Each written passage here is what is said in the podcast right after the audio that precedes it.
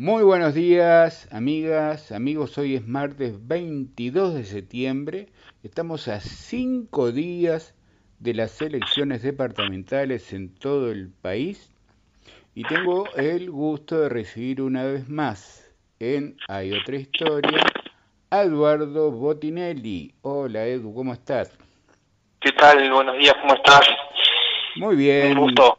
Eduardo Botinelli, sabemos, es sociólogo, es docente universitario, es el director de la consultora Factum, una de las más eh, prestigiosas y con muchísimos años en el país.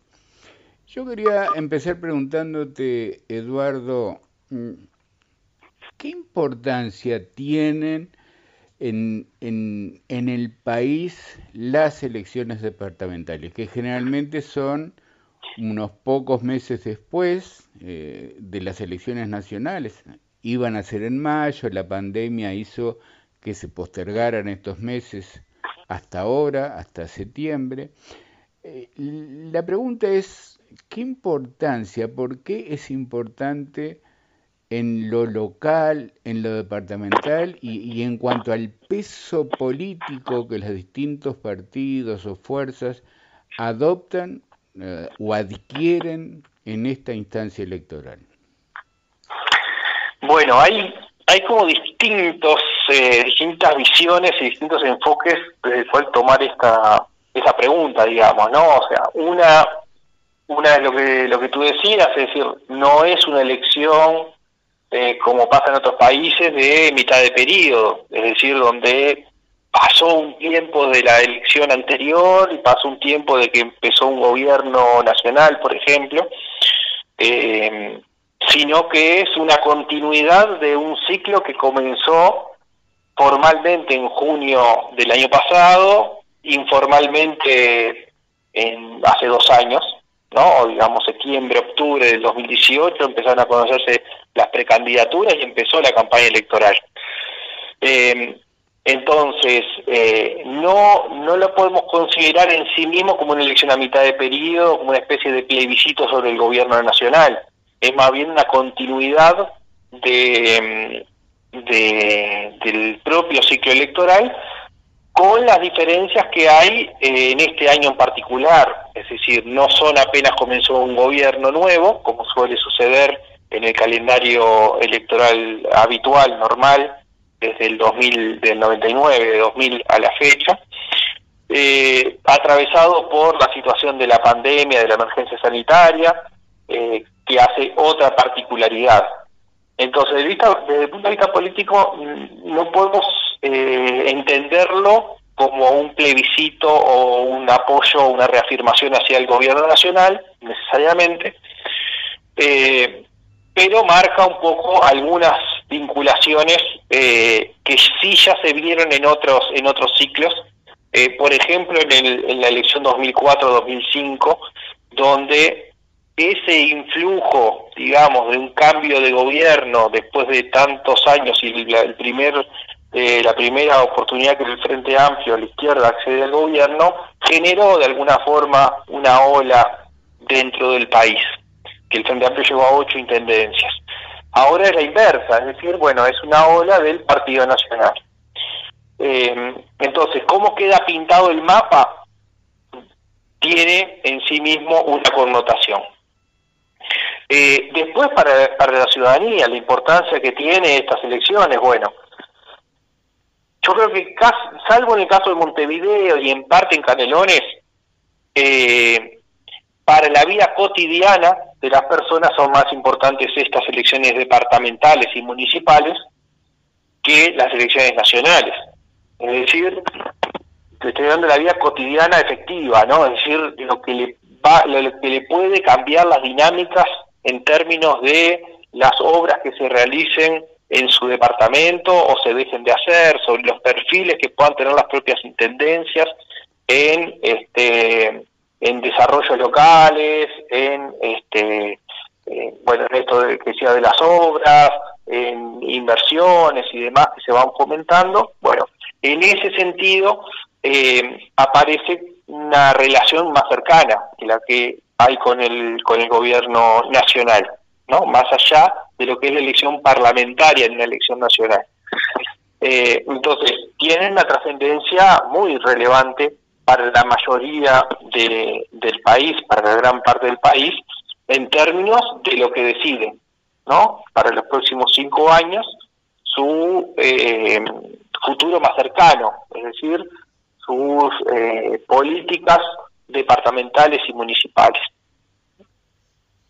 Y respecto a, a esto que tú hablaste de la ola del Frente Amplio hace 15 años y la ola del Partido Nacional, ¿cómo, de acuerdo a, los análisis, a, los estudios, incide esto? Porque los candidatos, por ejemplo, creo que en todo el país, acá en Rocha es muy claro que los candidatos del Partido Nacional hacen énfasis permanentemente en la necesidad de la sintonía del gobierno departamental con el gobierno nacional como una forma de capitalizar eso en la campaña. ¿Eso incide? ¿Cuánto incide, por ejemplo? A ver, hay, hay una primera incidencia que tiene que ver con los alineamientos dentro de los grandes bloques, digamos, ¿no? Es decir, lograr polarizar de alguna forma la elección en los casos en que, en que está realmente en disputa. ¿no? La mayoría de los departamentos son proclives al Partido Nacional, Rivera al Partido Colorado, Montevideo y Canelones al Frente Amplio, donde ahí no donde ahí las lógicas de cercanía no están demasiado en discusión, o sea, porque en el Frente Amplio, y de hecho la candidata de, de, la, de la coalición en Montevideo lo ha hecho, lo, ha explicitado en la misma forma lo que tú decías, es decir, eh, hay una búsqueda de la necesidad de cercanía con el gobierno nacional, eh, que lo que busca es, obviamente, un rédito. ¿Por qué? Porque el gobierno nacional hoy está, y sobre todo el presidente de la República, en un buen nivel de aprobación eh, de la gestión, fundamentalmente vinculado a la gestión de la emergencia sanitaria.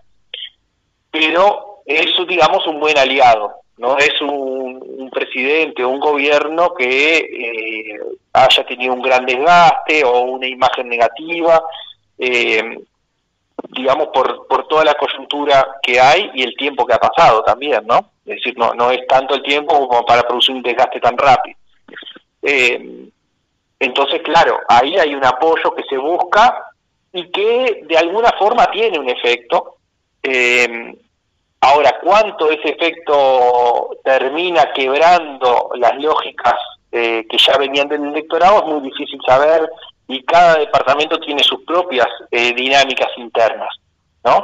Eh, ponía el ejemplo de Rivera para en el caso del Partido Colorado. Rivera ya viene siendo el Partido Colorado, ¿no? Viene siendo gobernada por el Partido Colorado de forma sistemática ya de hace cuatro periodos, eh, y, ha estado gobernada tanto en gobiernos frente amplistas como en gobiernos eh, colorados, como en gobiernos, como en este gobierno del Partido Nacional, eh, por más coalición que, que, exista, sigue siendo un gobierno predominantemente del Partido Nacional, y ahí no se pone en discusión la vinculación, ¿no? Eh, en el Frente Amplio no se pone tampoco como una barrera de, de en el término relacionamiento. Entonces es más una estrategia de los candidatos del Partido Nacional para aproximarse y tratar de, eh, de alinearse incluso internamente, ¿no? Eh, tanto internamente del Partido Nacional como internamente en la coalición.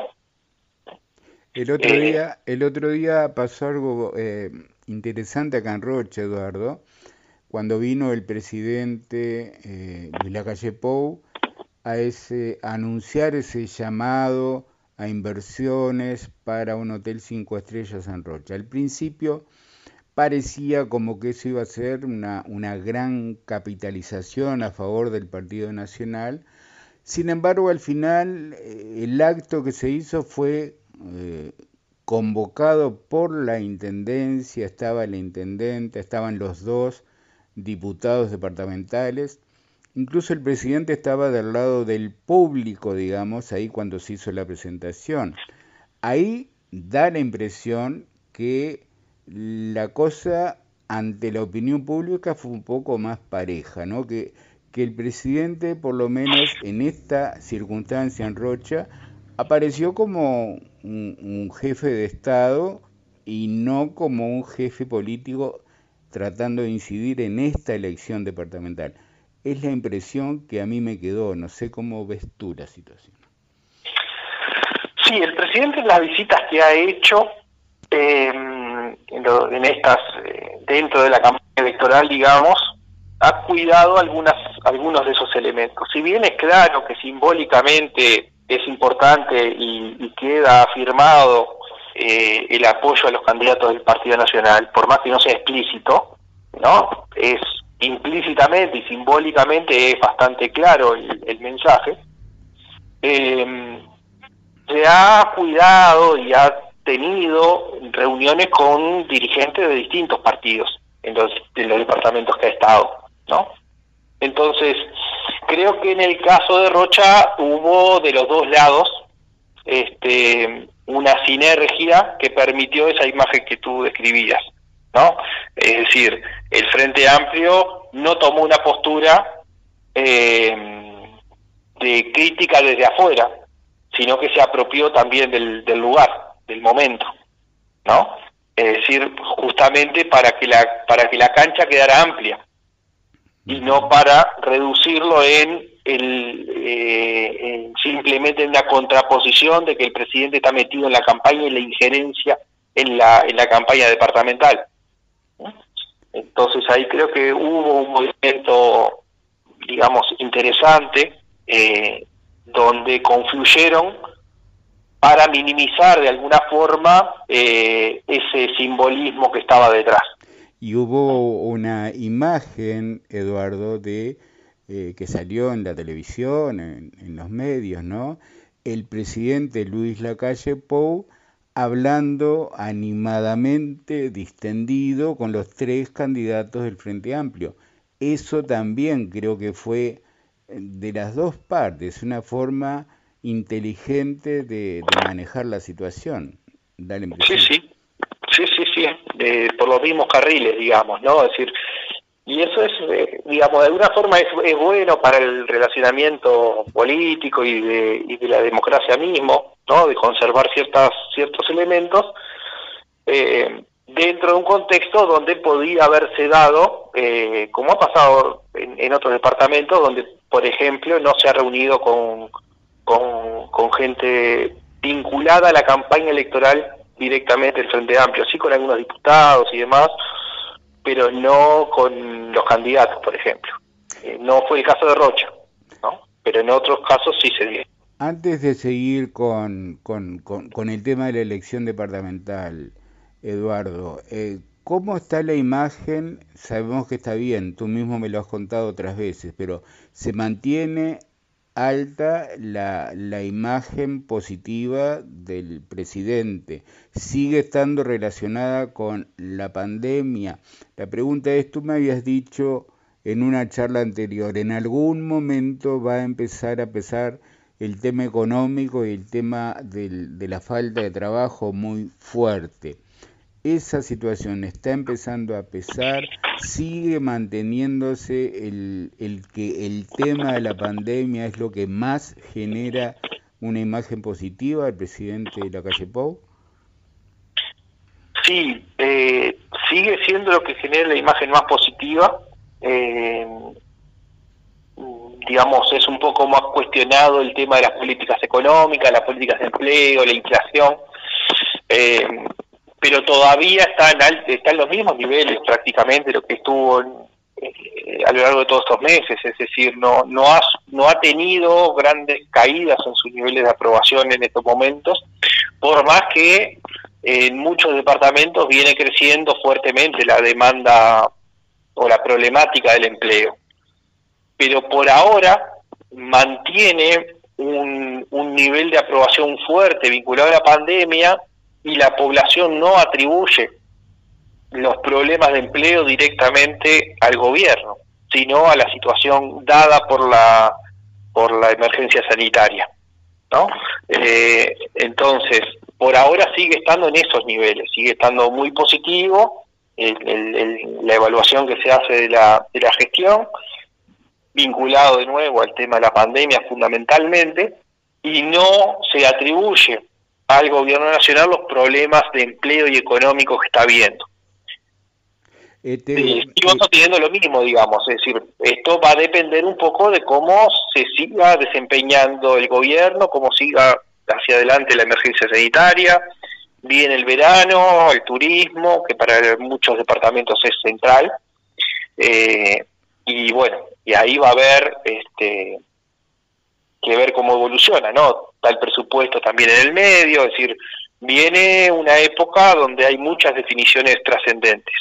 Justamente a raíz del presupuesto, Eduardo, el otro día, bueno, estuvo esa polémica con esa afectación que podría tener la Intendencia de Montevideo a raíz de una decisión de, ganadería y agricultura que eh, al final el presidente dijo yo no leí ese artículo, yo no puedo leer todo el presupuesto. ¿Eso eh, afecta la imagen del presidente decir, bueno, yo no estoy en todo, cuando él había dicho yo vine a hacerme cargo? ¿Eso puede afectar la imagen del presidente? El hecho ese en particular eh, no lo tenemos medido, pero en general lo que lo que sucede en términos de opinión pública es que hay algunos hechos particulares que pueden desatar eh, algún algún elemento, ¿no? O algún o alguna caída en los niveles de aprobación.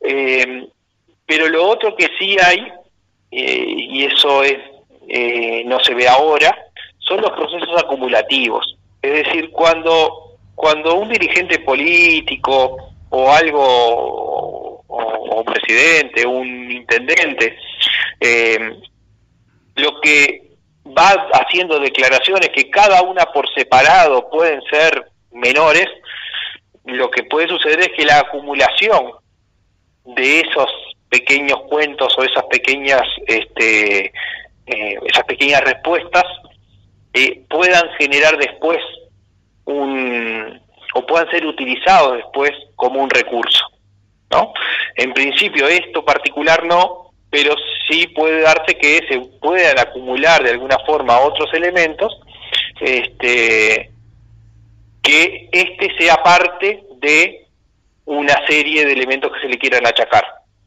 ¿no? No este elemento en sí, sino un, que este pueda conformar otros. Perfecto. Depende de cómo se ve hacia adelante, ¿no? Claramente. Y la, la otra pregunta que viene en relación a esto es, eh, tú charlando, la última vez que hablamos dijiste es un gobierno del Partido Nacional con aliados, no es un gobierno de coalición, no hay una mesa donde se tomen decisiones. Eh, se ha visto, se puede considerar como, digamos, desprolijidades en la forma en que se manejan determinados temas, en, eh, en discrepancias que pueden aparecer de acuerdo a cómo se enfoquen los temas eh, desde el punto de vista político de los distintos partidos, cómo, eh, cómo se expresa eso, cómo se puede leer o cómo le llega a la gente ese tipo de cosas. ¿Ve la gente esas contradicciones? Sí, sí, se van viendo, se van viendo las contradicciones. Eh, depende, va a depender, esto, esto se va a ver un poco en función del éxito o fracaso de, de lo que venga hacia adelante. Cuando un gobierno es exitoso, eh, las diferencias internas quedan en un segundo plano, no por lo que suceda políticamente, sino en términos de la población.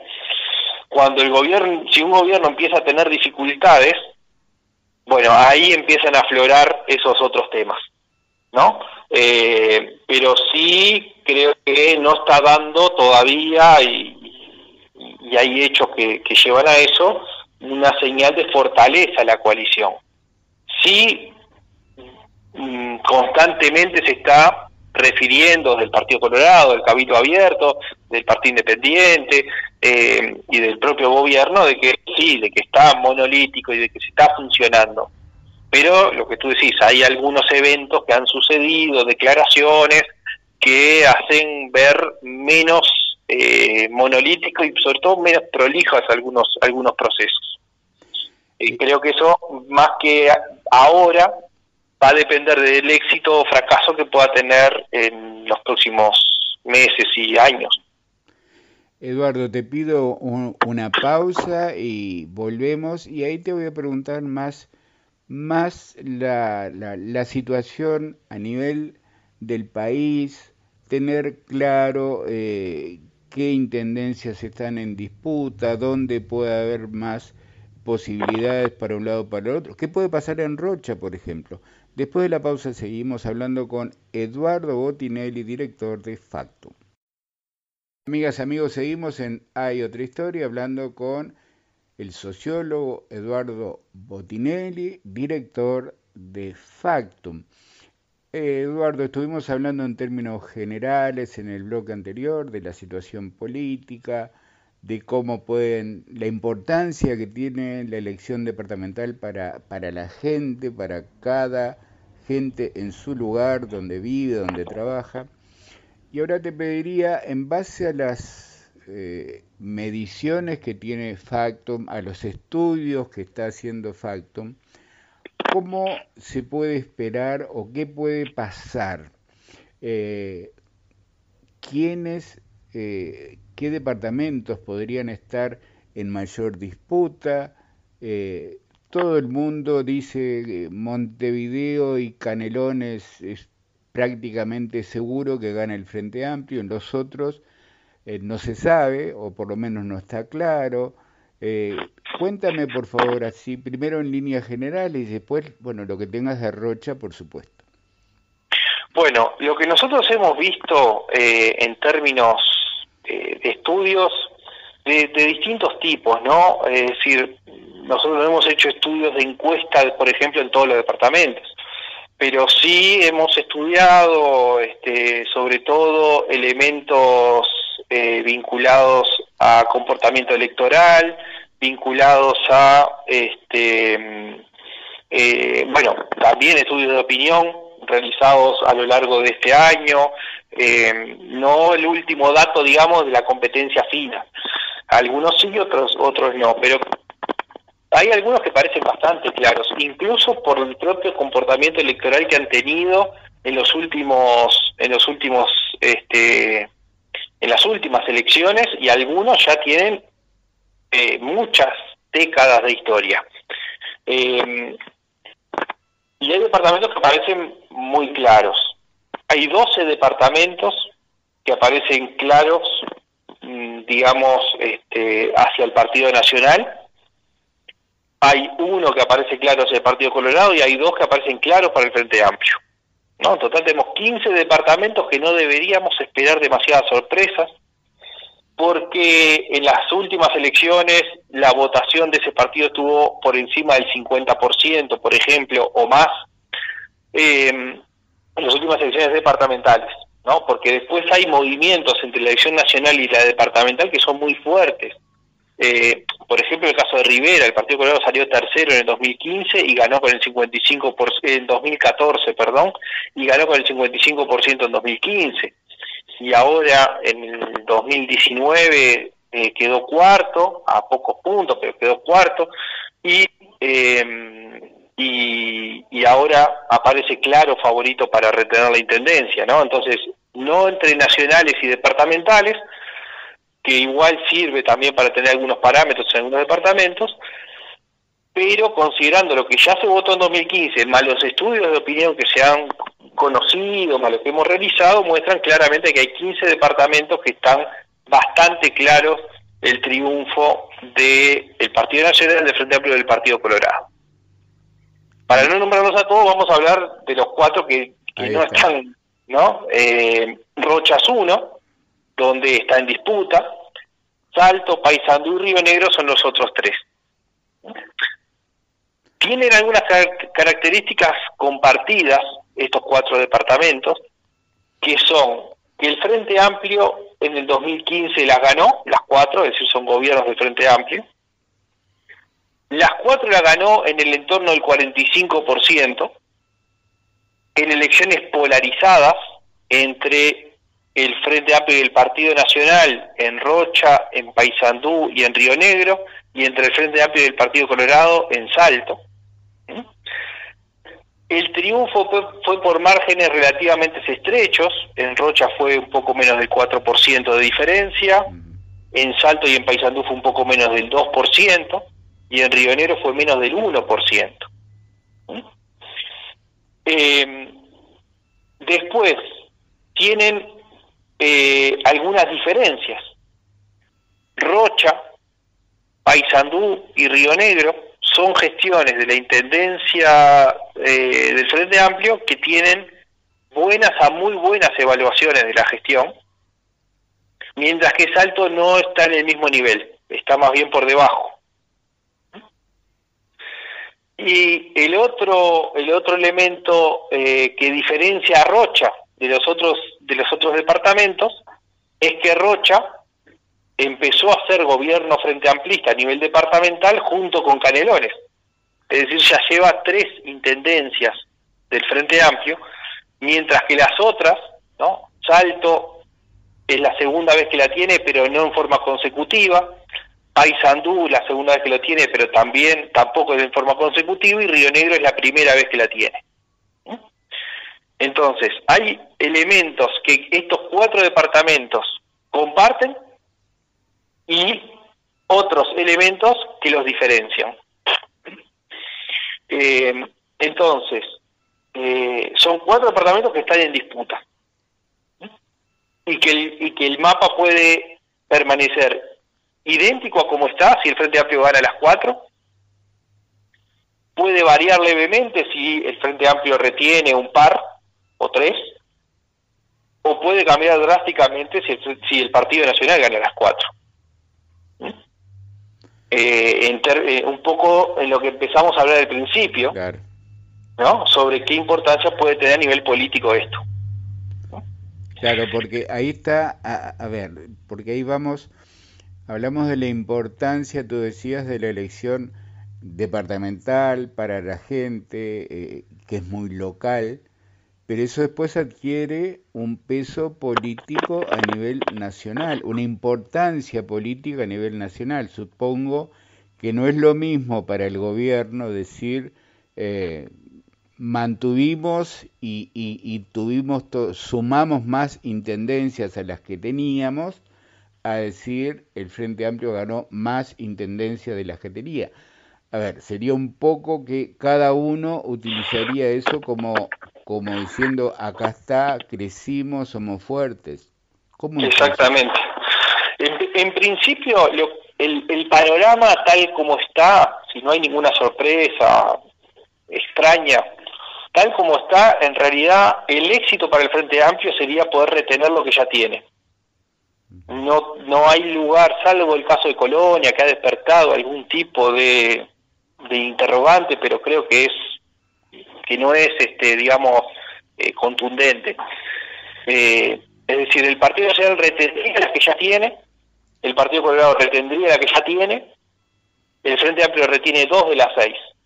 Las cuatro que están en disputa, lo que pueden hacer es que el Frente Amplio las mantenga las cuatro, eh, y con eso lo que hace es mantener y limita el crecimiento del Partido Nacional, o va a tener pérdidas alguna pérdida de algún departamento va a tener. Es decir, lo que no tiene el Frente Amplio es posibilidades, por lo menos en estos momentos y tal como está planteado el escenario, de aumentar la cantidad de intendencias que ya tiene.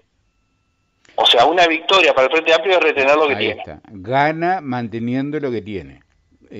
Eso sería una ganancia, mantener lo que tiene.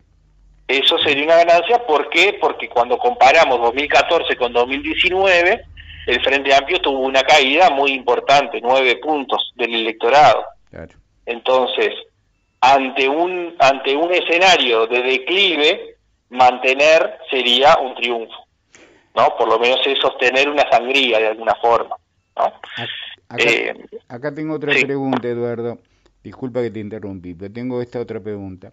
A ver, eh, ¿cómo influye esto que te voy a plantear ahora?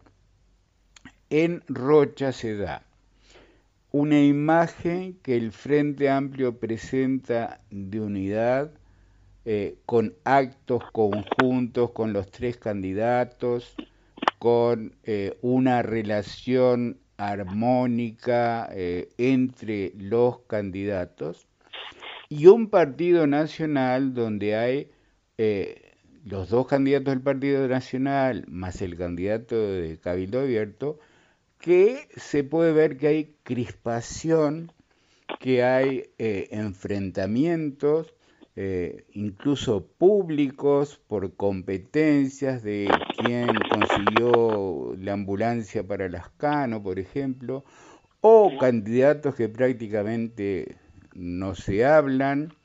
Eh, ¿Eso cómo afecta? Porque yo me acuerdo de aquello también de, la ley de lemas y, de, del catch-all, ¿no? El rastrillo, es decir, de repente esos perfiles enfrentados sirven para captar votos de distintas opciones, de distintos perfiles, pero a la hora que la gente elige, de acuerdo a la experiencia, ¿qué es eh, mejor o qué da más rédito positivo? Eh, mostrar una imagen de, encuentro, de unidad, de unidad programática, o tres candidatos que aunque no aparezcan eh, trabajando mancomunadamente o coordinadamente, más allá de que tengan un programa, eh, ¿qué le llega a la gente en esos casos? ¿Qué es lo que la gente toma como decir, este es el que me sirve? Bueno, hay creo que es más una cuestión intermedia, es decir, eh, las disputas fraticidas nunca son eh, absolutamente positivas porque de alguna forma eh, se dañan los vínculos eh, internos de un partido por más que la porque las diferencias en general son bienvenidas dentro de determinados límites y matices. Y ahí voy al otro lado. La unidad absoluta, sin discusión interna y sin, matices, tampoco es tan efectiva. ¿Mm? Porque en realidad justamente las candidaturas múltiples lo que suponen es ese ejercicio de apertura del abanico para barrer, ¿no? Y eso significa mostrar algunas diferencias, ¿no? En el caso de Rocha hay claramente dos candidaturas que han ejercido la intendencia. Bueno, si hay matices en el ejercicio de la intendencia, en general es bueno explicitarlos civilizadamente, ¿no? En general tiene réditos desde ese punto de vista. Desde el, desde el punto de vista eh, desde el otro lado, cuando las diferencias se hacen mm, evidentes, no, porque evidentes son las diferencias. Cuando se hace, cuando se recrudece el relacionamiento personal a partir de diferencias y que la gente los, los identifica, tampoco genera los mismos réditos. ¿no? Entonces yo creo que no es ni un extremo ni el otro lo que reditúa. En todo caso, este, el, camino intermedio es el que funciona mejor en términos electorales, por lo general, no como una máxima de campaña electoral, no como, no, no específicamente el caso de Rocha, ¿no? Eso no, no lo tengo tan claro como está haciendo. Eh, pero sí, este, eh, digamos, los matices internos son elementos que por lo general colaboran. Cuando hablábamos hoy, tú me decías el para el Frente Amplio ganar, que, que, el resultado de estas elecciones sea una ganancia, sería mantener lo que tiene, no perder lo que ya tiene. En el caso del Partido Nacional, por ejemplo, ¿qué sería perder? ¿Que el Frente Amplio mantenga lo que tiene? ¿Eso sería perder? A ver, en términos cuantitativos no pierde porque mantiene lo que tiene, pero en un proceso de ascenso no del Partido Nacional, porque el Partido Nacional no creció entre el 2014 y el 2019, eh, más bien cayó, o votó muy parecido, pero sí en términos de coalición, no ganar departamentos, no eh, digamos, en cierta forma es una derrota. Eh, menor porque no le va no, está perdiendo pero sí pierde la posibilidad de crecer no en un contexto de crecimiento. Eh, entonces, digamos, un triunfo pasa o, un, o un resultado positivo, si se quiere mejor, pasa por ganar alguna intendencia que ahora tiene el Frente Amplio. Y otro tema, Eduardo, que, que, creo que es interesante como fenómeno político, ustedes, que todo el mundo está estudiando, ¿no? Es Cabildo Abierto. Cabildo Abierto que debutó con el 10% de los votos como un gran fenómeno político electoral. Eh, ha pasado que, por ejemplo, en Rocha no tiene su identidad como partido político, va dentro de la coalición eh, eh, en el lema Partido Nacional. Recuérdame, por favor, a nivel de, de, los demás departamentos, ¿hay lugares donde Cabildo mantenga su identidad en esta campaña departamental o va siempre en coalición con el Partido Nacional? No, no, tiene, tiene candidaturas propias en varios departamentos. Son 11 departamentos que tienen candidatura fuera, con el lema Cabildo Abierto. Ahí está.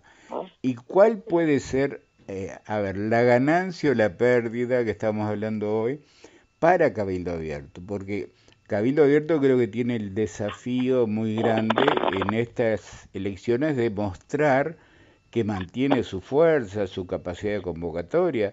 Sabemos que eh, el general Manini Ríez tiene claramente en la perspectiva las elecciones del 2025.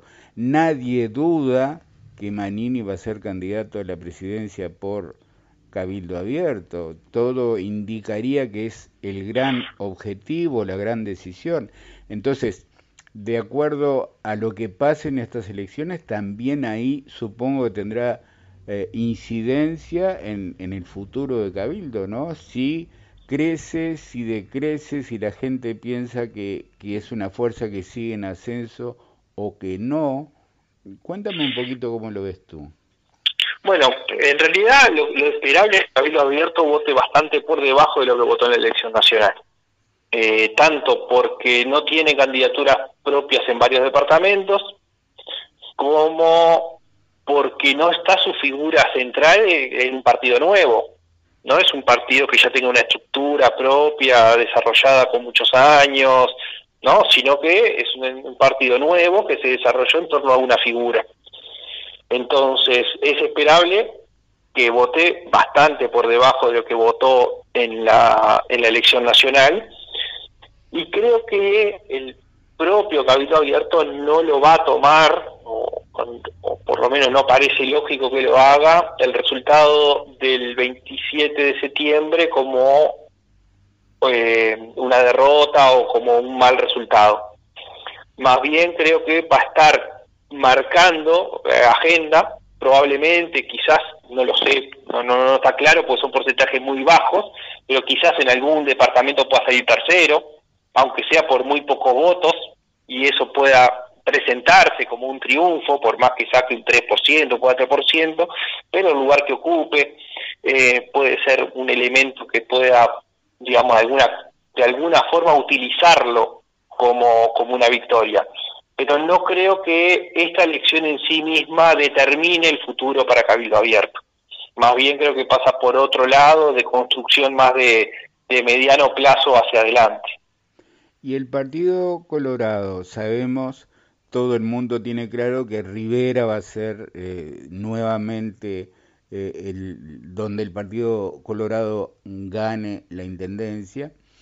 ¿Cómo lo ves en el resto del país? Por ejemplo, en Rocha ha pasado que hay dos candidatos, eh, uno del sanguinetismo y otro del talvismo, digamos, dentro del Partido Colorado, y que hay algunos dirigentes o referentes colorados que integran, se han integrado a la coalición y votarán dentro del lema o bajo el lema Partido Nacional, lo que ha generado eh, fricciones importantes entre esos dirigentes que, digamos, se fueron a votar fuera del partido y los que quedaron. ¿Cómo ves que sale parado el Partido Nacional de esta elección? El Partido Colorado. Perdón, sí, el Partido Colorado a nivel nacional, sí.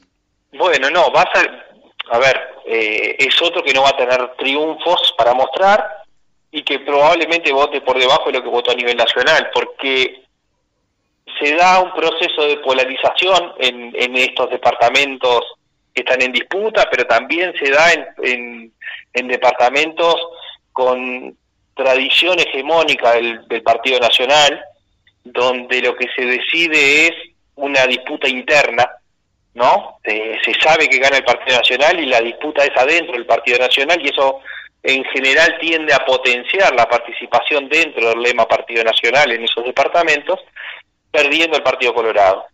El único departamento donde el Partido Colorado aparece fuerte, eh, compitiendo y, con incidencia en el resultado final, es en Salto. Eh, porque el Frente Amplio aparece disminuido con relación a lo que votó cinco años atrás. Eh, el Partido Nacional aparece como el principal desafiante cuando el Partido Nacional en la elección de 2015 votó solamente el 6% en Salto y ahora aparece compitiendo a la par con el Frente Amplio. Eh, y el Partido Colorado aparece en el entorno del 20%, ¿no? Entonces, ahí el Partido Colorado marca un lugar y es un lugar importante, porque puede marcar de alguna forma el resultado de las elecciones. Eh, pero creo que también que el Partido Colorado está en un momento, digamos, es distinto al de Cabildo Abierto, claramente, por historia, por pero también ante un desafío muy importante hacia el futuro. ¿no? Eh, creo que es más importante incluso el desafío para el Partido Colorado que para Cabildo Abierto. Eh, justamente por esto, porque Cabildo Abierto surge a partir de una figura que está ya potenciada y claramente visualizada hacia el 2024, mientras el Partido Colorado eh, está sufriendo un proceso de transición eh, dificultoso por todo lo, que rodeó eh, la salida de Talvi, por ejemplo. Entonces aparece un desafío para el Partido Colorado importante de cara al futuro. En ese desafío, ya la última pregunta, y, y te libero, Eduardo, en ese desafío del Partido Colorado, ¿qué rol puede jugar Pedro Bordaberry? Eh, ¿Hay posibilidades que vuelva, que, que llegue a tener un peso importante? Bueno, es uno de los de, los caminos que se maneja, ¿no? De hecho, ya Bordaberry tuvo un intento de, acerca, de reacercamiento a la política del Partido Colorado por julio o agosto del año pasado, y lo cuando, claro, de, alguna forma, al no haber participado en la elección interna, en ninguna actividad, o sea, ni, ni con listas propias, no, no, ni siquiera con candidatura, digo, no participó eh, bueno, de alguna forma lo que, lo que entendieron en ese momento los dirigentes colorados es que si no había participado en la elección interna no estaba eh, en condiciones de participar hacia adelante. Eh, pero es, es una de las figuras que aparece como potencial retorno este, y que puede de alguna forma ser parte de, de, un, de un nuevo ciclo electoral para el Partido Colorado hay que ver dónde se posiciona, cómo se posiciona eh, Ballistas, qué pasa con Ciudadanos este, y en qué lugar se, se coloca Bordaberry. Hay quienes dicen el problema de que Bordaberry no va a solucionar los problemas del Partido Colorado porque el Partido Colorado necesita una pata ancha de centro o de centro izquierda y eso no lo puede traer Bordaberry y hoy no hay quien pueda ponerla en el Partido Colorado al eh, haberse desvanecido la figura de Talvi, digamos. Ya para terminar, ¿cómo, cómo ves eh, que puede salir el Partido Colorado y potenciarse hacia el futuro? Bueno, a ver, eh, si nosotros nos ponemos en el 2015, nadie tenía Talvi en el radar, ¿no? Es decir, puede surgir en estos cuatro años que tenemos por delante de acá a las próximas elecciones nacionales, eh, alguna figura de que, que, hoy no imaginamos, ¿no? Es decir, pero puede surgir alguna figura eh, que, termine potenciando al Partido Colorado de ese lado. no, no, estoy pensando en nadie en particular, pero sí estoy pensando en que hace cinco años o seis años eh, Talvi no aparecía en el radar como parte del Partido Colorado, ni mucho menos, y terminó siendo quien ocupó ese lugar. Entonces, quizás el Partido Colorado pueda encontrar a alguien que ocupe el lugar de Talvi o el desarrollo de figuras emergentes, eh, de las que ya existen. Es decir, eh, creo que no hay que descartar nada, pero sí que está en un proceso difícil el Partido Colorado que tiene que, impulsar de alguna forma este, ese, ese recambio y esa nueva eh, esas nuevas figuras que puedan aparecer o, estrategias quizás y no necesariamente una figura específica pero sí que responda a esas necesidades que no quedan cubiertas por otros por otros lugares Eduardo, yo te agradezco muchísimo, como siempre, tu participación acá en Hay Otra Historia. Siempre nos das eh, elementos para, para estar informados, para pensar y para tratar de que todos queremos saber qué es lo que va a pasar y tratar de adivinar lo que va a pasar en unas horas el próximo domingo. Yo te agradezco muchísimo y hasta prontito. Y ya después con las cartas vistas, digamos, tendremos alguna otra charla de cómo, cómo va la situación a nivel nacional. Gracias, Eduardo. Muy bien. Muchas gracias a ti y a las órdenes. Amigas y amigos, estuvimos con Eduardo Botinelli, director de Factum. Mañana en Hay otra historia y pasado los dos favoritos de la elección de Rocha. Mañana el diputado Alejo Pierres, candidato del Partido Nacional, y pasado el exintendente Aníbal Pereira, candidato del Frente Amplio. Gracias, hasta mañana.